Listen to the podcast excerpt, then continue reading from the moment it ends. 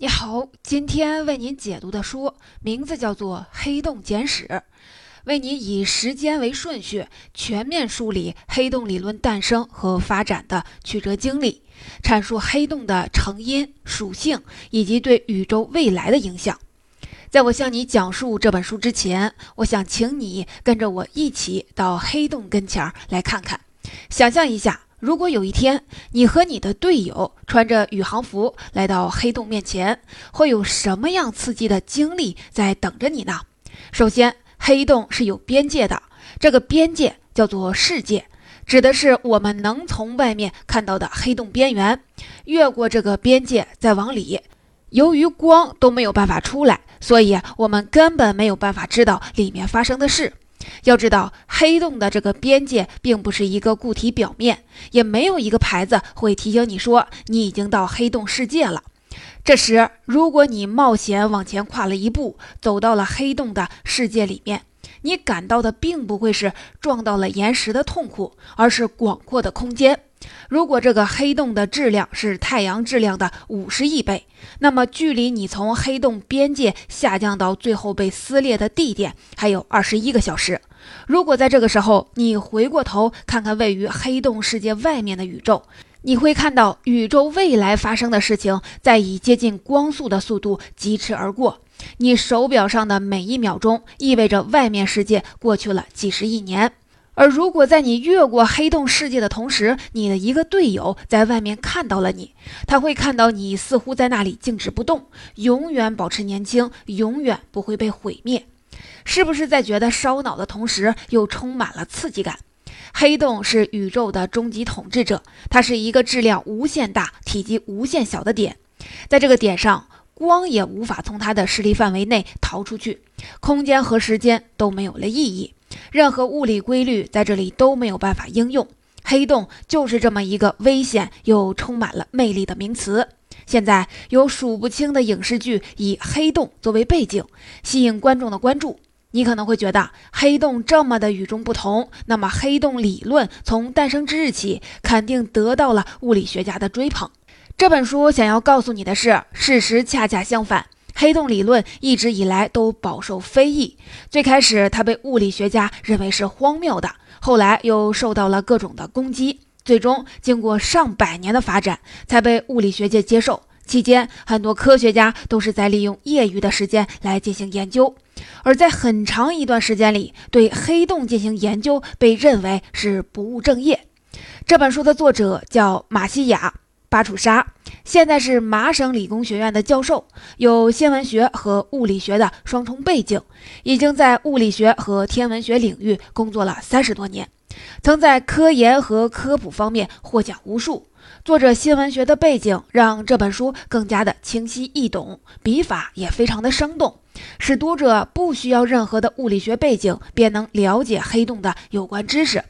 这本书的影响力很大。被认为是时间简史以来最动人心弦的宇宙之书。介绍完本书的基本情况和作者的概况，那么下面我就来为您详细的介绍书中的内容。这本书讲了两个重要的内容，第一个是黑洞理论发展的曲折经历，第二个是我们如何看到黑洞。现在我们就先来看第一个重要的内容：黑洞理论发展的曲折经历。黑洞产生的根本原因就在于引力。我相信大家对引力的概念是很熟悉的。三百多年前，牛顿由于一颗苹果砸在了自己的头上，发现了万有引力定律。我们能够站在地球上，而不是飘到空中，也是由于地球对我们的引力。虽然地球对人类有引力，但如果你想逃脱地球的引力，比如说飞到月球上去，那也是有办法的。这个办法就是速度。人造卫星能够摆脱地球的引力进入太空，就是由于速度足够的快。当然，从不同的星球逃跑的速度是不一样的。星球的质量越大，需要的速度也就越大。比如说，你如果想逃出太阳的引力范围，所需要的速度就比从地球逃跑所需要的速度大。沿着这个思路，在牛顿提出万有引力定律大概一百年后，英国有一个叫米歇尔的物理学家，把万有引力定律运用到了极端状态，发现宇宙中可能存在着一种特殊的天体。在当时，科学家们相信光是由大量的微粒光子组成的。现在假设恒星产生的光想要从恒星中跑出来进入太空，米歇尔认为恒星的引力会吸引这些光的微粒，并且恒星的质量越大，抓住光的引力也就越强。也就是说，从大质量恒星那里跑出来的光要比从小质量恒星那里出来的光慢一些。那么显然存在着这样一种的可能性：当恒星的质量达到一定程度的时候，所有的光都会被恒星的引力拽回去。这就像是从喷泉喷射出来的水花，达到最大高度后，又会回落到水池当中去。如果恒星能抓住自己辐射出去的所有光的威力，那这颗恒星将永远不会被看到。这便是最早的关于黑洞的描述。米歇尔经过计算后发现，一颗与太阳密度相同，但直径是太阳五百倍的恒星就会变成黑洞。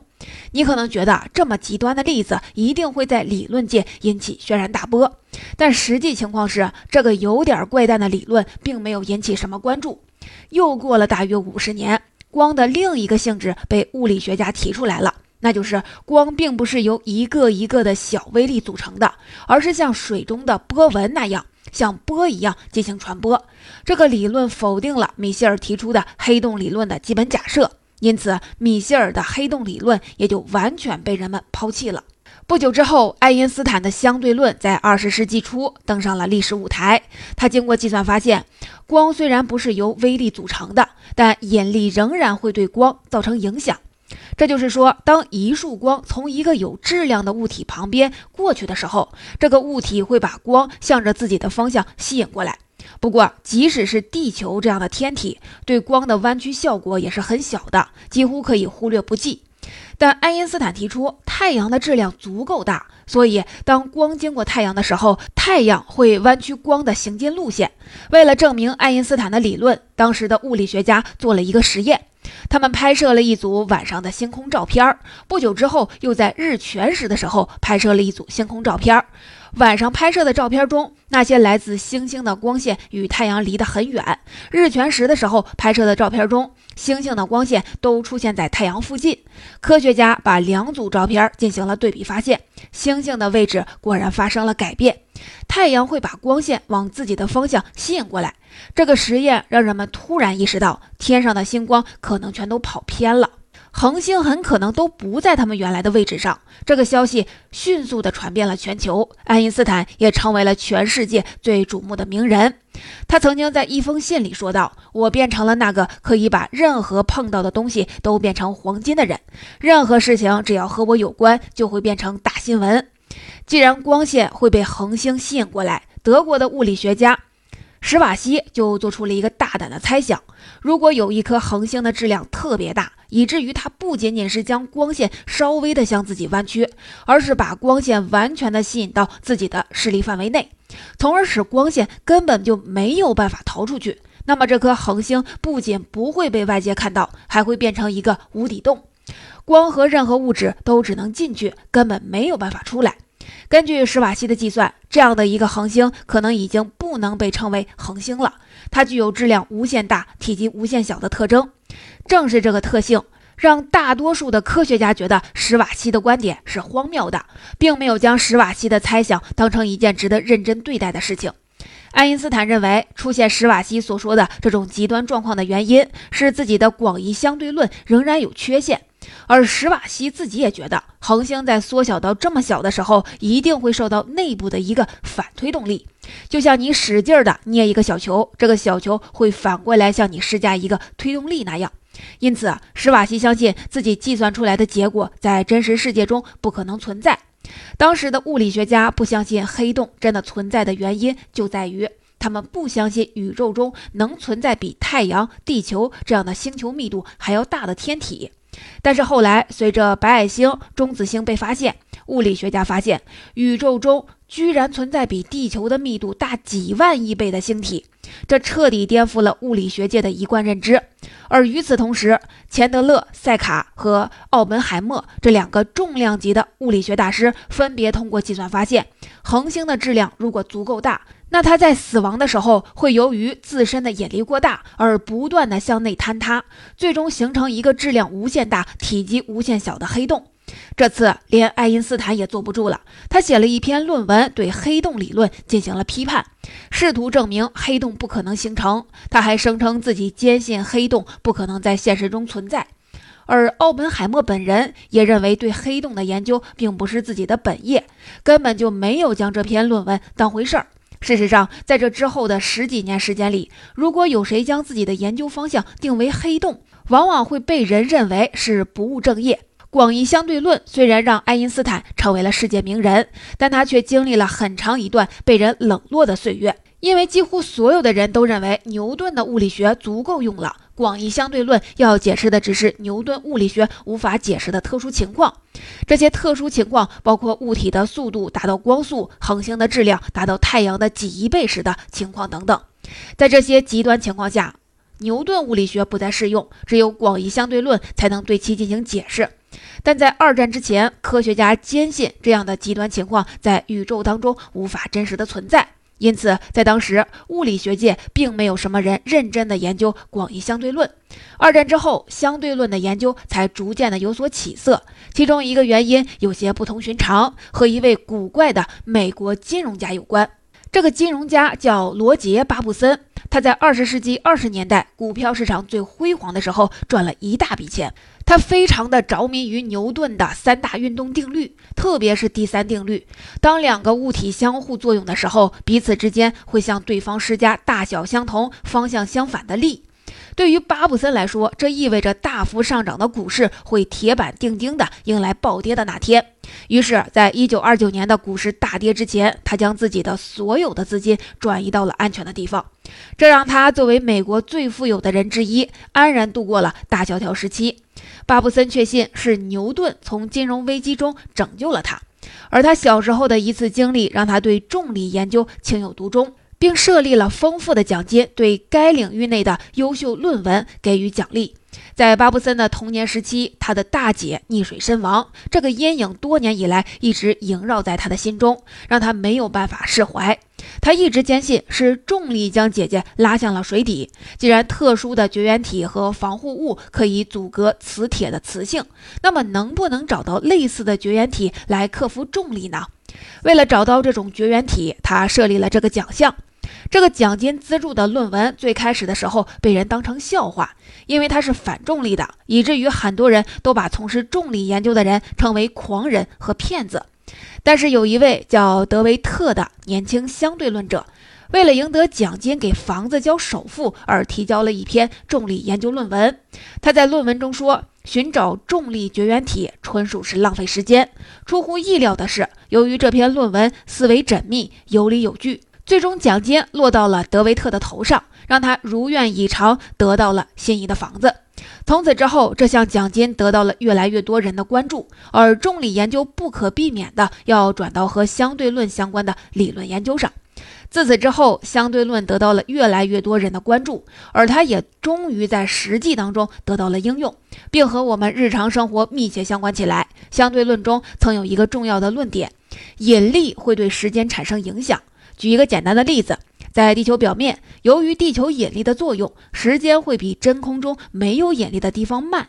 这个观点已经得到了证实。围绕地球运动的全球定位系统的卫星上装载了最准时的时钟，它会比地球上的时钟跑得快一点。所以，为了更精确地为地球上的汽车导航，卫星每隔一段时间就要对自己的时钟进行一次调整。这是相对论在人类生活中的第一次应用。现在我们再回到开头的那个情景当中，如果你进入了黑洞世界，黑洞巨大的引力会让时间变得如此之慢，以至于外面几十亿年过去了，里面才过去了一秒钟。这也就是为什么你在里面可以看到外面的宇宙在以光速向未来运行，而留在外面的人会看到你永葆青春，永远定格在那里。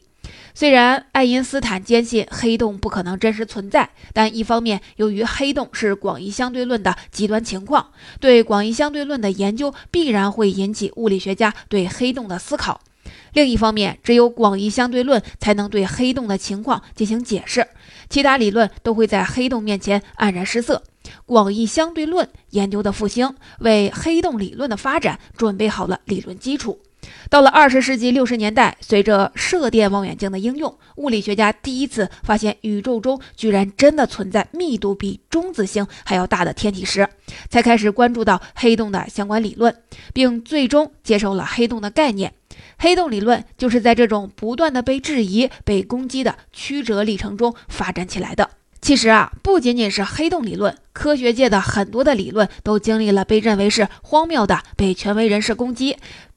到最后被广泛接受这样的三部曲，其中最有名的便是哥白尼的日心说和大陆漂移说。关于日心说，大家已经非常熟悉了，而大陆漂移说，直到二十世纪六十年代，已经有大量的证据证明其真实性的时候，依然还是不断的被权威人士攻击，因为人们根本就无法相信自己脚踩的大地居然会像小船一样在地球上移动。直到最后，在铁一般的事实面前，大家才最终接受了大陆漂移说。上面为您讲述的就是第一个重要内容——黑洞理论发展的曲折经历。说完这个，咱们接下来说第二个：我们如何看到黑洞？有人可能会觉得，好吧，我现在承认宇宙当中可能确实存在黑洞，但是就如你所说的，黑洞会吸引住任何物质，包括光。那就意味着我们永远看不见黑洞。既然我们永远看不到黑洞，你怎么知道黑洞确实是存在的呢？物理学家告诉我们，人类是可以看到黑洞的。当然，这个“看到”是打了引号的。确实，我们永远无法用眼睛看到黑洞，但科学家可以借助其他的方法来间接的证明黑洞确实是存在的。在普通人看来，我们对宇宙的观察是通过望远镜来看宇宙，比如说。我看到了火星，那就证明火星存在。确实，在两千多年的天文学历史中，人类都是在借助望远镜观看宇宙。但到了二十世纪三十年代，随着射电望远镜的发明，人类可以接收到来自宇宙的各种射线，从而不需要直接的看到宇宙，而是通过接收各种无线电波来间接的了解宇宙。当然了，你可以说黑洞不仅会吸引住各种光线，也会吸引住各种无线电波，恐怕射电望远镜也没有用吧？别着急，科学家为了看到黑洞，想到了这样一种方法：在双星的系统中，两颗恒星围绕着彼此运动，只要知道其中一颗星的质量和运动状态，就能推断出另一颗星的质量和体积。这样一来，我们只要审视天空中的每一颗恒星，就能知道是否有恒星在围绕着黑洞运动了。的确有科学家试图这么做过，不过用膝盖也就能想到，恒星太多了，这样的计算根本就不可能实现。所幸的是，通过射电望远镜，物理学家发现，在宇宙当中一些地方会有大量的 X 射线沿着直线向外发射。这些 X 射线的量如此之大，以至于要造成这么大量的 X 射线发射，需要在太阳系这么大的范围内同时引爆上百万颗太阳大小的恒星。请注意，我这里说的是引爆，而不是仅仅将上百万颗恒星放到太阳系。现在又出现了一个矛盾的问题：即使能在这么小的范围引爆这么大量的恒星，那这样的 X 射线也只能持续很短的一段时间。但宇宙中那股大量的 X 射线似乎已经持续了上百万年，这样的星体过于明亮，超过了物理学家的想象。他们不认为这样的星体是真实存在的，所以就把它们称为类星体。经过研究，科学家发现，引发大规模 X 射线爆发的就是黑洞。物理学家解释了整个过程。这个过程的起点是黑洞是在旋转的，因为宇宙当中的恒星都是在旋转的，所以恒星在变成黑洞的过程中保持了旋转的特性，并且随着体积越来越小，旋转的速度也会越来越快。你可以想象滑冰运动员，当运动员在冰上旋转的时候，如果他把自己的手臂收回来，旋转速度会快速的增加。黑洞也是因为这样的原因，在以极大的速度旋转。这时，如果有一颗恒星靠近了这个黑洞，并围绕黑洞运动，黑洞便会从恒星那里逐渐的将各种物质吸引过来。恒星的物质在靠近黑洞的时候，并不是直接掉进去，而是由于黑洞的旋转也开始旋转起来，并且越往黑洞靠拢，旋转的速度也就越大，以至于在靠近黑洞世界的时候，物质旋转的速度会接近光速。这个过程，你可以想象自家水池放水时的情况。放水时，水旋转着流进了下水道里，越往中心走，速度就越快。被黑洞吸引的物质也是这样。当然，如果一切都顺利的话，这些物质会全部的掉入黑洞。但如果这些旋转的物质受到了某种干扰，它就有机会从垂直的方向被发射出去。黑洞附近的干扰确实太多了。比如黑洞强大的磁场就是这样一种干扰源。当一个黑洞在吞噬其他恒星的时候，会由于自身的磁场而发射出大量的 X 射线。正是通过这样的方式，科学家看到了黑洞。另一个间接看到黑洞的方法就是探测引力波。二零一六年的时候，科学家发布消息，人类第一次探测到引力波的存在。这样的引力波是由两个黑洞合并造成的。引力波的概念比较抽象。我们可以想象一下，两个黑洞合并的时候，它们会对空间造成剧烈的拉扯，就像是你把一张纸揉成了一个纸团，然后打开，然后再揉起来，再打开。如果你有一米八的身高，身处在两个正在合并的黑洞不远的地方，你会先被空间压缩成只有八十厘米高，再瞬间的被拉成两米多高，再被压缩、被拉伸，这就是引力波存在的外在表现。当然，如果你被引力波这样的拉扯，肯定会瞬间的被扯成碎片。不过幸运的是，我们离黑洞非常的远，引力波传到我们这里的时候已经很小了，不会对人类造成任何的影响。即使引力波如此微小，科学家还是可以通过探测空间的细微变化来确定引力波的存在，进而证明了黑洞的存在。因为只有黑洞合并，这么大规模的宇宙事件才会造成这么大规模的引力波。四十亿年后，我们所在的银河系将会与仙女座星系发生碰撞，相撞时，位于两颗星系中心的大质量黑洞将会合并。那时，我们将会观测到一场壮丽的引力波表演，而黑洞也会向我们展示它最恐怖又深具魅力的一面。总结说到这里，这本书的内容就聊得差不多了。下面我们来共同的总结一下。首先，我们说到了黑洞理论发展的曲折历程。牛顿的万有引力理论被广泛的研究之后不久，米歇尔就提出了一个极端的情况：如果恒星的质量足够大。它就会变成一个黑洞，但这个理论并没有得到多少人的关注。后来，随着广义相对论的提出，爱因斯坦发现恒星会将光向自身的方向吸引，在这个基础上进行延伸。史瓦西通过广义相对论的计算，得出了一个让所有人都惊讶的结果。如果有一颗星球的质量足够大，它就能将光线吸引住，它会导致黑洞的产生。但在那个时代，连史瓦西都不相信自己的计算结果会在现实当中真的存在。而爱因斯坦也认为这个荒谬的结论产生的原因是自己的广义相对论产生了问题。后来，随着白矮星、中子星的逐步发现，人类才意识到宇宙当中原来有密度如此大的星体。而钱德勒、塞卡和奥本海默通过计算，发现了白矮星和中子星的质量极限，并提出，如果超过了这个极限，白矮星和中子星就会变成黑洞。但这又仅仅招致了大量的科学家的攻击，甚至连爱因斯坦也发表了论文，宣布宇宙当中不可能存在黑洞。直到类星体被发现，才让物理学家不得不接受了黑洞是真实存在的这一观点。黑洞理论就是在这种被忽略、被攻击、最终被接受的过程当中发展起来的。其次，我们说到了黑洞是可以被看到的，射电望远镜极大地扩展了我们的视力范围，人类不再仅仅依赖可见光来观察宇宙，而是可以通过收集各种宇宙射线来研究宇宙。黑洞在吞噬恒星的过程中，会向外发射出 X 射线。人类在捕捉了这样的 X 射线后，可以反推出那个位置的天体的密度，从而证明黑洞的存在。此外，我们还可以通过对引力波的探测看到黑洞。